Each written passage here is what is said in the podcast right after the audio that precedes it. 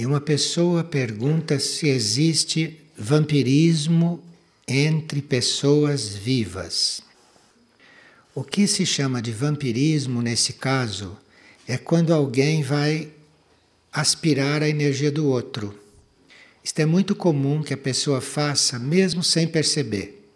Por exemplo, as pessoas procuram conversa. E quando aquela conversa se prolonga além do necessário, quando não é sintética, ali pode estar havendo um vampirismo inconsciente.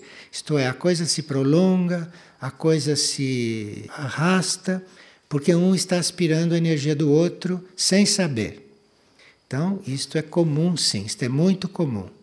E a gente precisa estar atento, porque isso não é uma forma de se usar a energia, mas acontece. E uma pessoa está perguntando se nós poderíamos colocar sementes em nossa cabeceira, porque isto parece que é um processo que antigamente se usava para que houvesse um sono melhor. É melhor que a gente não abuse do reino vegetal, que a gente não fique abusando de um reino que está a nosso serviço. Esse reino já está nos alimentando e preciso ter cuidado para não abusar dele. Sementes são coisas vivas. Portanto, colocar semente na mesa de cabeceira para ter um bom sono, isto é um abuso. Isto vai além do uso que se possa fazer das sementes. É como aquelas pessoas que ficam abraçando as árvores para receber energia. São pessoas exploradoras, são vampiros. E o que podem os parentes fazer para colaborar no desenvolvimento de um recém-nascido? Os parentes não deveriam interferir na responsabilidade que é dos pais. Aliás, esta palavra parentes eu não sei como se usa ainda. Mas enfim, é usada, está cristalizada nos dicionários e nos usos e costumes. Então, não interferir na responsabilidade de quem os trouxe ao mundo tem uma forma de ajudar sem interferir. E numa recente partilha se comentou sobre a importância de fazermos uma limpeza em nós, na nossa mente, antes de adormecer, para propiciar um bom trabalho no sono. No que consiste esta limpeza? pergunta uma pessoa. Que exercícios são mais favoráveis? Esta limpeza que se pode fazer antes de adormecer, que é muito bom, porque com isto nós eliminamos, mandamos embora fatos e coisas que ficaram armazenadas no decorrer do dia e que vão perturbar o nosso sono e que vão se transformar em sonhos muitas vezes inúteis uma forma de nós adormecermos liberados do que aconteceu durante o dia é nós fazermos esta revisão, esta limpeza. Isto é, a gente se coloca em estado de relaxamento e de muita atenção e começa a recordar os fatos do dia a partir do último, do final do dia para o começo. Se recapitula todos os fatos não no sentido de se envolver com eles ou de procurar resolvê-los. A gente recorda os fatos do último até o primeiro no sentido de liberá-los, no sentido de não adormecer com aquilo no subconsciente. É como se durante o dia nós fôssemos enrolando um filme então aquilo fica tudo enrolado e vai para o subconsciente. Antes de adormecer, nós desenrolamos aquele filme. Revemos os fatos do último para o primeiro. É muito importante não se envolver com o que aconteceu. É apenas ver os fatos como se fosse de um outro. Assim a gente fica liberado daquilo durante o sono. Aquilo interfere menos ou não interfere nada nos sonhos que a gente possa ter. Uma pessoa diz que há anos vinha tentando parar de fumar. e sempre que vinha a figueira, esquecia inteiramente o cigarro. Ele podia estar fumando um maço por dia, mas quando chegava aqui esquecia totalmente e não lhe fazia falta. Por que, que acontecia isto? É porque você aqui se ocupava com ideias evolutivas, você aqui colocava sua mente numa busca evolutiva. Você estava aqui com ideias não comuns, não com aquele uso que você faz da mente fora daqui. Então, como aqui você colocava sua mente num outro plano, num outro nível, em outros interesses, em outro tipo de observação, então aí você esquecia que precisava de cigarro. Porque o cigarro, o cigarro é símbolo da ilusão. Na vida de sonhos, o cigarro significa ilusão, em muitos casos.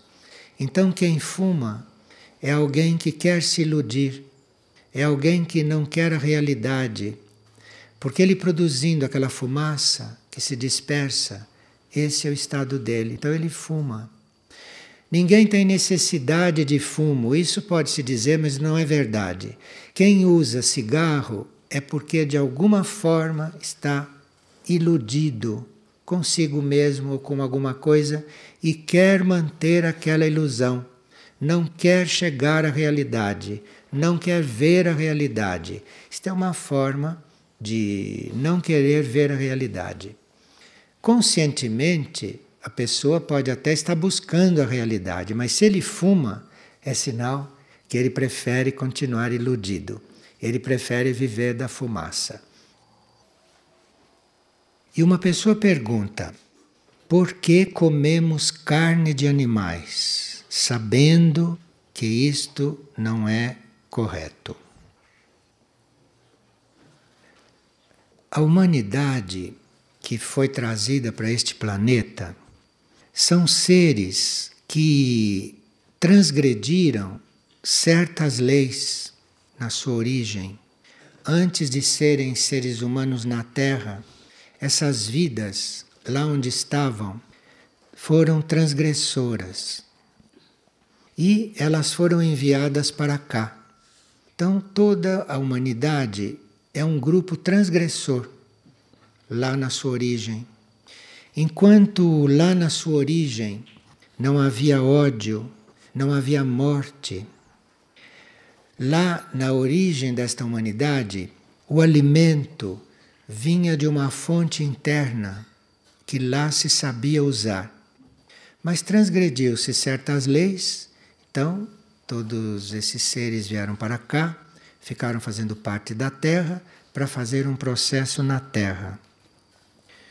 E aqui na Terra, como transgressores que eram, aqui iniciaram já com esta transgressão, comendo carne de animais mortos. Isto é uma transgressão a todas as leis e que esta humanidade trouxe.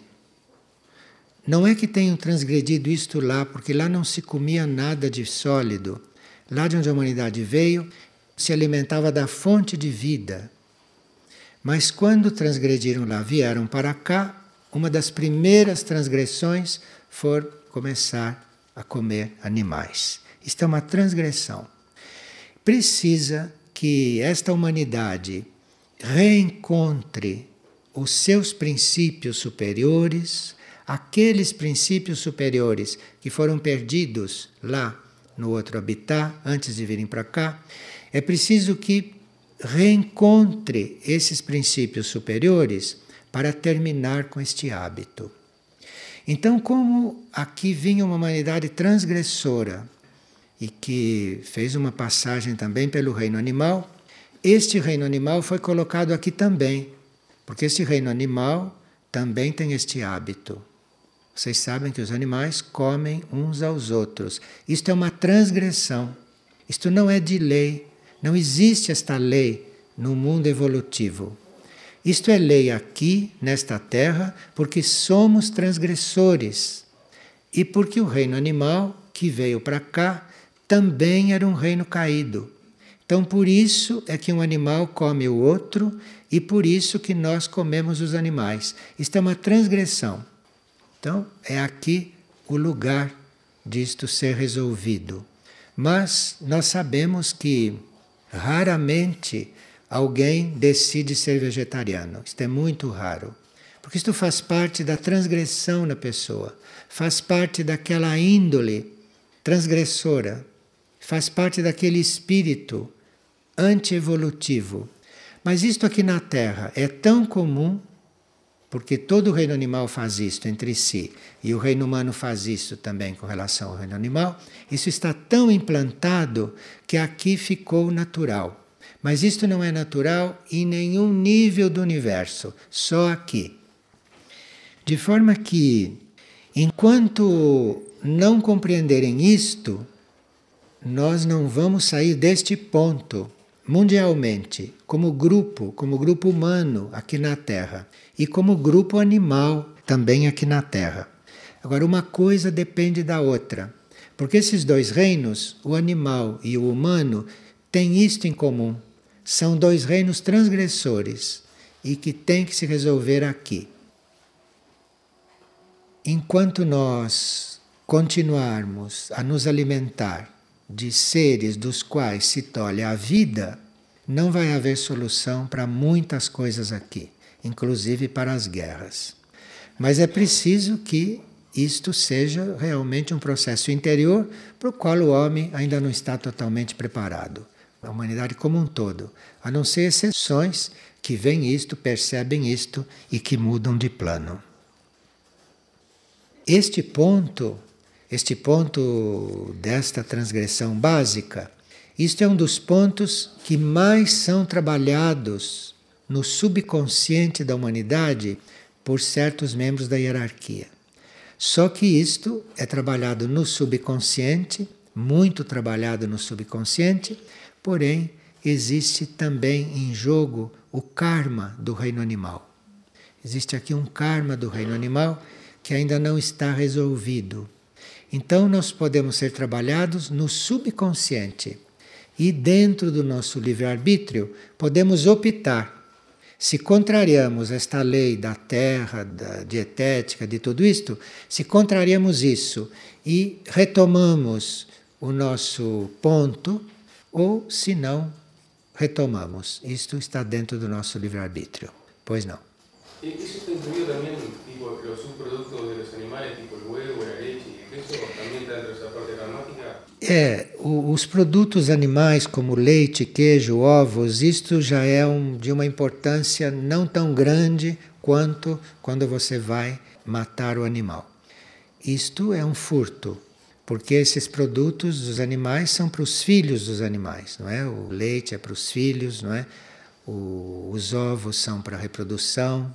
Isso não foi feito para nosso alimento. Mas digo, isso é uma transgressão que está totalmente instalada e cientificamente alicerçada. De forma que, para você recuperar estas coisas, precisa ter sido muito trabalhado no seu subconsciente. O que está acontecendo, o que está sendo feito intensivamente. Porque muitas coisas não se resolvem aqui por causa disto. Enquanto o homem comer carne, enquanto o homem matar animais para comer, muitas coisas não têm solução aqui, karmicamente, inclusive as guerras. Uma pessoa diz que está tendo vários problemas com a garganta e toda esta parte da cabeça está sendo muito afetada, glândulas inchadas, etc. E com isso, a capacidade de concentração está muito prejudicada. Muitas coisas dessas não são exatamente males que se possa tratar clinicamente. Às vezes, são aspectos da nossa futura constituição que já estão atuando que já estão abrindo caminho no nosso material físico ou no nosso material etérico físico. Muitas vezes são aspectos de dimensões superiores do nosso ser que fazem pressão, que começam a insistir para se manifestar neste nosso atual estado físico. Por exemplo, digamos que nos nossos planos internos, um corpo sutil nosso esteja se esforçando para se expandir. Digamos que o nosso corpo de luz, informação, esteja fazendo um esforço para se locomover pelo espaço. Se o corpo interno está muito empenhado nesse desenvolvimento, e se isto começa a refletir no plano físico, lá onde ele está fazendo o esforço, pode se refletir aqui. Como, por exemplo, muitos problemas no homoplata, nestas áreas aqui, muitos problemas são esforços que o nosso corpo sutil ou que os nossos corpos sutis estão fazendo para começar a se expandir e para locomover. E isso tem muito a ver com a parte da cabeça, com as glândulas da cabeça e principalmente com a garganta. Então, para se fazer um diagnóstico de garganta, pode ser muita coisa. Ali pode estar acontecendo algo que não tenha nada a ver com a garganta, que a garganta não está absolutamente doente. Ali é um movimento de um corpo interno que está refletindo ali, que está forçando, que está produzindo uma estimulação além do que aquela garganta física, do que o nosso atual corpo físico pode suportar.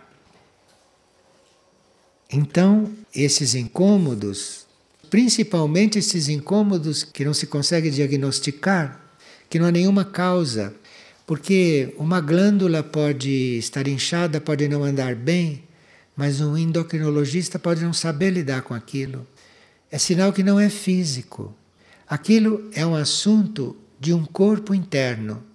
E aqui nós já estamos com o corpo astral, tomando consciência de certas tarefas e de certos movimentos.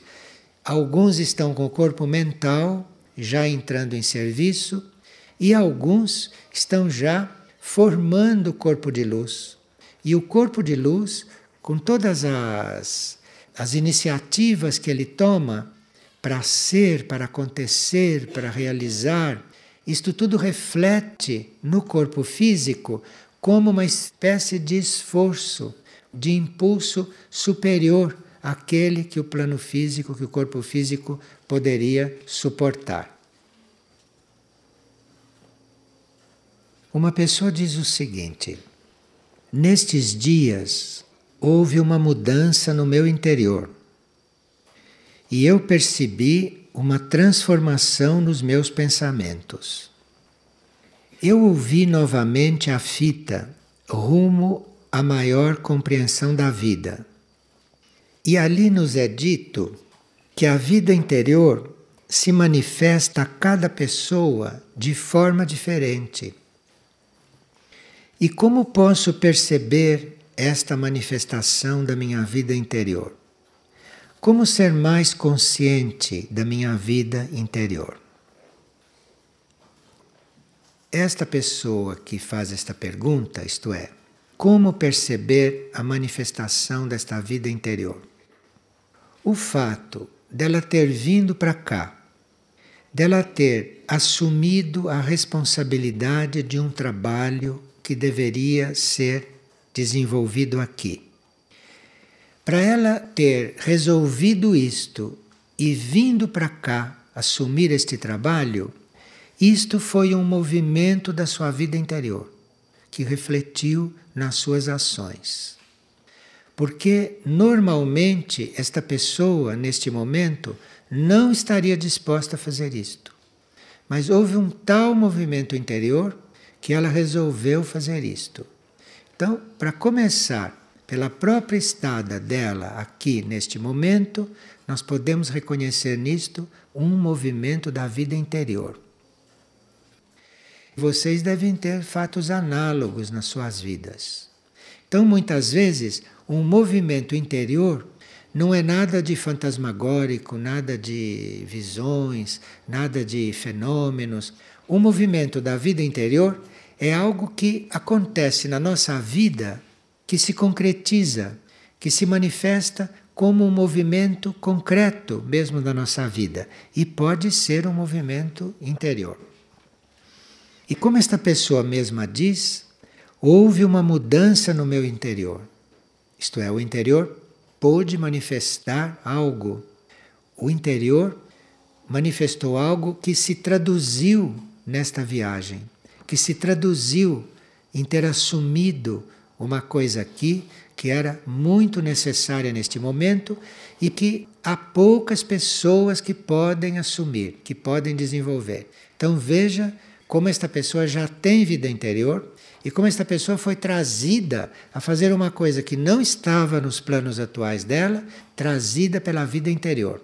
Veja um exemplo de vida interior atuando num fato concreto, porém atuando num momento que, se não atuasse, aquilo não poderia se resolver.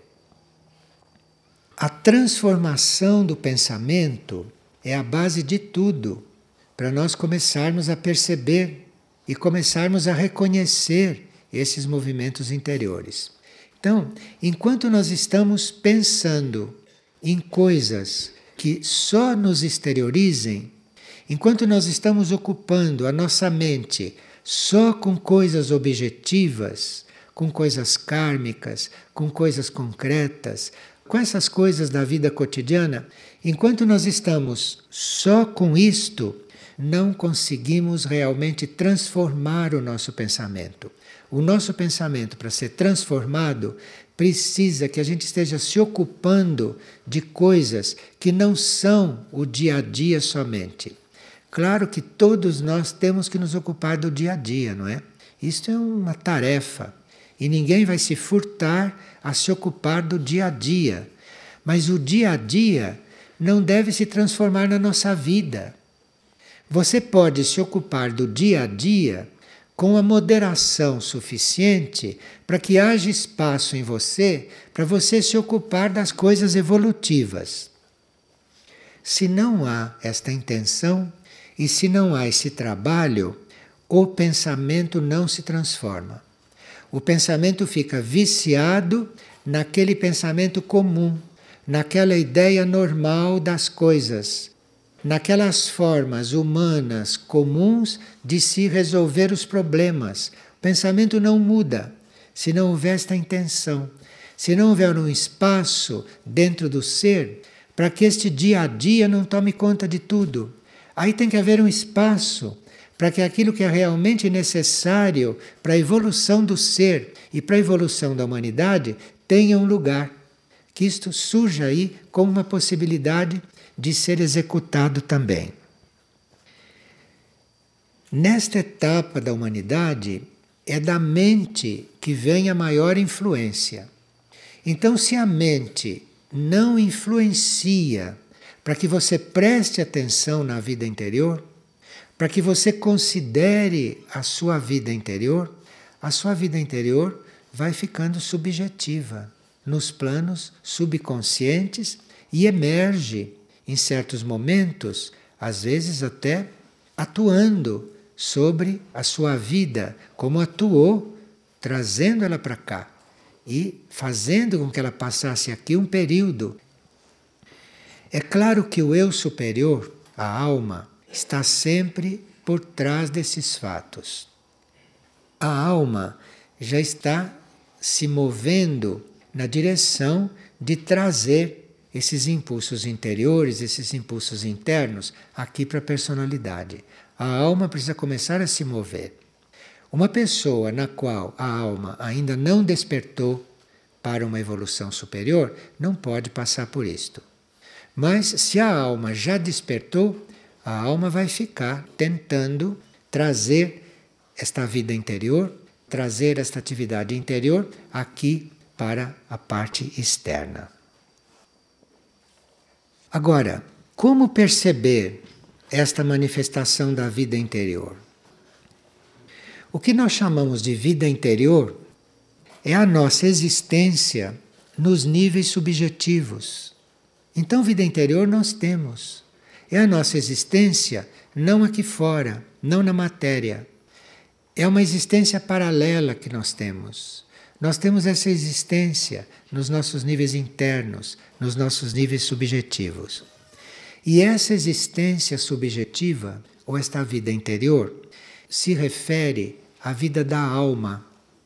A nossa vida interior não é a vida que nós desenvolvemos aqui. Isso precisa estar claro.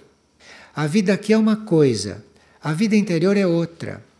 A vida daqui diz respeito a várias experiências ou a vários pagamentos kármicos ou a vários ajustes kármicos que nós temos que fazer, ou algumas tarefas que devem ser desenvolvidas aqui externamente no plano físico. Então, a vida exterior, esta vida externa, tem muitos motivos para existir. Inclusive, se nós já estamos a serviço, estamos desenvolvendo aqui um serviço e outros estão aqui fazendo experiências. A vida interior não é nada disto. Enquanto nós estamos fazendo experiência aqui, enquanto estamos aqui nos degladiando com tantas coisas que a gente nem sabe porquê, mas que fazem parte da vida aqui, a certa altura a gente desconfia, mas o que é que eu tenho que ver com isso? E aí tem que ter uma solução isto. E a solução é você considerar que você tem uma vida interior, que é a sua verdadeira vida que é a vida da sua alma, que diz respeito ao desenvolvimento do seu ser interno. Você tem que conscientizar que você tem esta outra vida. E se você considera isto, isto começa a se refletir aqui. Mas se você não considerar isto, continua lá nos planos internos sem que você tenha a menor consciência. E nós temos vida interior não só em nível subconsciente, em nível de vida da alma. Mas nós começamos também a ter vida interior, que aí já é mais raro tomar consciência, que a nossa vida interior em nível de espírito. Isto é outro nível. Isto é uma outra vida interior, que está coligada não com as necessidades da alma, mas que está coligada com a nossa relação com o cosmos. Nós temos esta vida interior e nós temos que reconhecer que esta vida interior, nos diferentes graus de vida, é uma das que mais estão desenvolvendo atualmente. Então, muitos estão com uma vida interior desenvolvida e que não se reflete aqui como poderia se refletir, porque eles não a consideram então fica uma vida paralela que pode não se refletir aqui.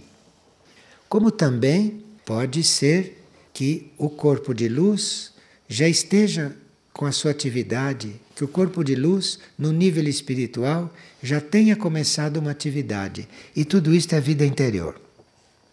Quando se diz que alguém tem vida interior, ou quando nós dizemos que temos vida interior, isto significa que a alma já despertou para se unir com o espírito.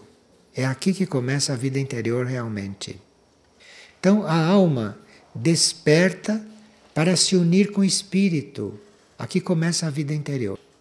Então veja que a vida interior não tem nada a ver com isto aqui. Quando você começa a perceber a vida interior, quando você começa a tomar consciência da vida interior, tudo que você quer, toda a sua necessidade é de se unir com o espírito, é de se unir com a mônada, porque isto é uma necessidade da sua alma que começa a refletir e você começa a tomar consciência. E quando esta vida interior vai desenvolvendo, isto é, quando a alma vai sentindo esta coligação, a alma vai percebendo que ela deve irradiar, que o trabalho dela, que o serviço dela é irradiar. Então a alma começa a irradiar. Esta alma começa a irradiar e isto pode transparecer através da personalidade, através do corpo. E é bom que isto transpareça, porque aí isto começa a mudar a vibração não só do corpo, mas começa a mudar a vibração do ambiente, começa a mudar a vibração do planeta.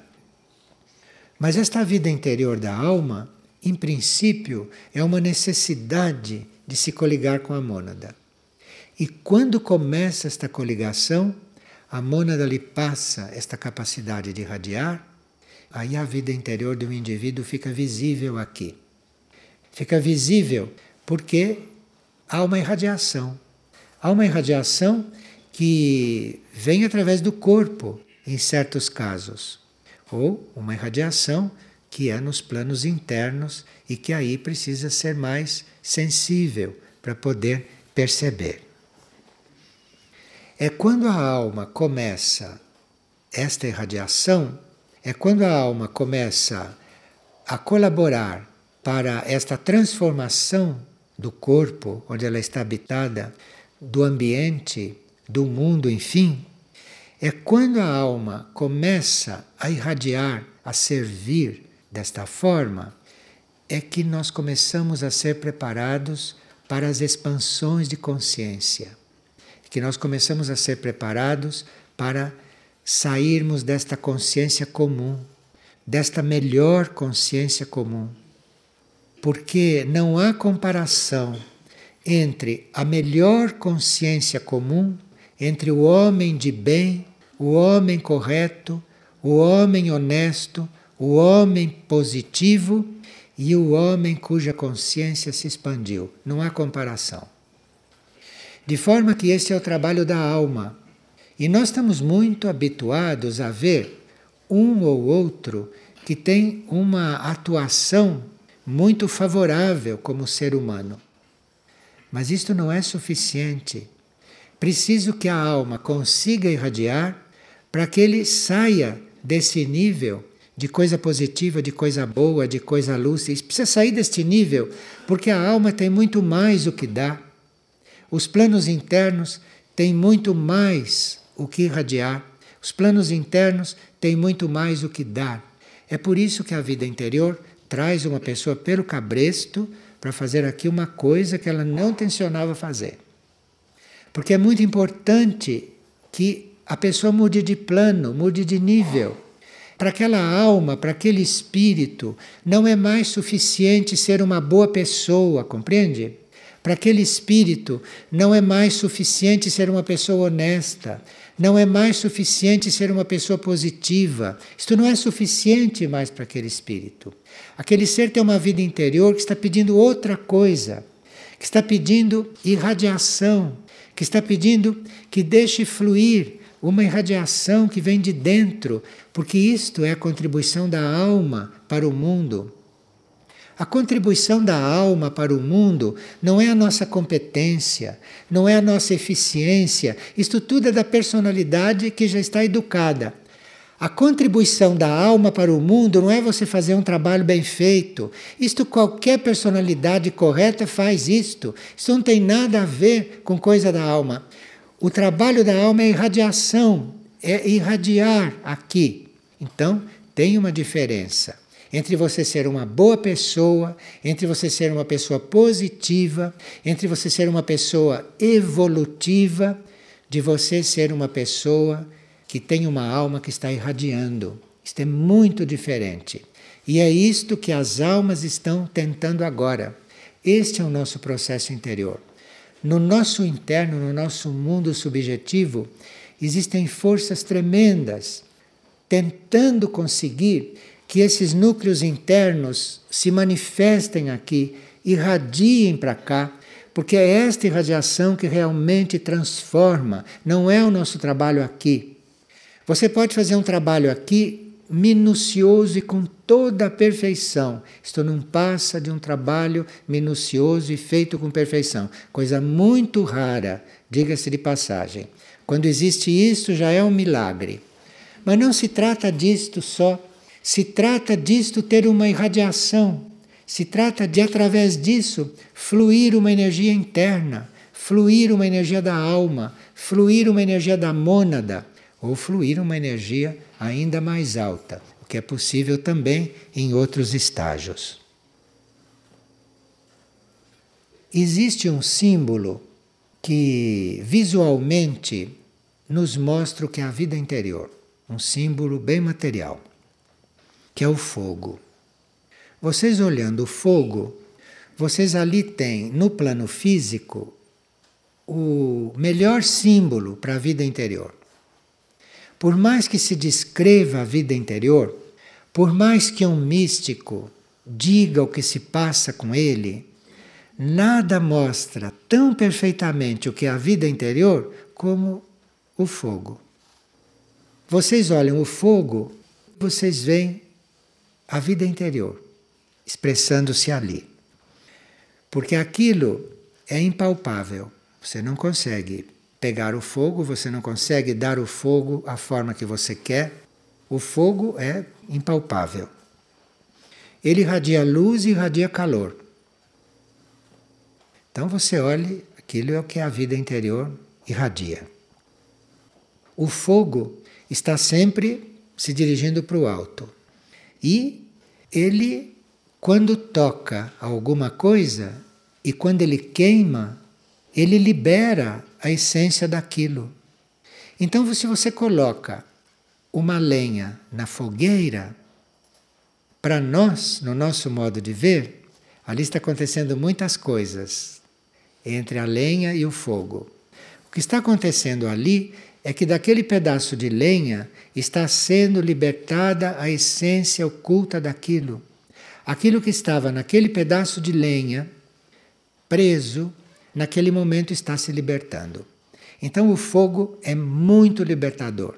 O fogo é liberador de essência, daquilo que tem a essência aprisionada. Vocês ouviram falar, não é? Em profecias que dizem: ah, o mundo vai terminar com fogo. Se o mundo realmente terminar com fogo, todas as nossas essências vão ser liberadas finalmente. É que nós podemos reconhecer outras formas da nossa essência ser liberada. Existem muitas outras formas, não é só queimando. Agora, se nós realmente não conseguirmos encontrar o sistema para a nossa essência ser liberada, aí não tem outro jeito. Onde o fogo atua, é isto que ele está fazendo. Nós vemos diferente, claro. Nós vemos aquilo com muitas outras razões. Mas o que ali está realmente acontecendo é isso. É permitido que aconteçam incêndios, é permitido que o fogo haja daquela forma como haja, é permitido porque as essências estão sendo liberadas ali de alguma maneira. Bem, nessa vida interior, nesses planos internos, do qual o fogo é o símbolo, então, desses planos internos, é aí que as hierarquias nos trabalham. É nesses níveis que as hierarquias nos trabalham. Vocês sabem que nos últimos 80 anos, a hierarquia passou um ensinamento que até colocou fogo lá no título, chamou de Agni Yoga. Mas o Agni é o fogo no seu sentido total, no seu sentido interior também. Então, este Agni, este fogo, este Agni, seria melhor não falar mais fogo, falar Agni, porque é o que a gente quer dizer. Então, esse Agni é o campo de atuação da hierarquia. A hierarquia atua nesse nível, nesse estado. Nesse estado do que é impalpável, nesse estado daquilo que liberta a essência. Então, o ambiente de atuação da hierarquia é exatamente este. E isto é a vida interior. Então, ficar descrevendo a vida interior, ficar falando da vida interior, é melhor olhar o fogo e ali está um símbolo. E se você chega um pouquinho mais perto do fogo, você vai começar a sentir como aquilo tem condições de libertar muitas coisas.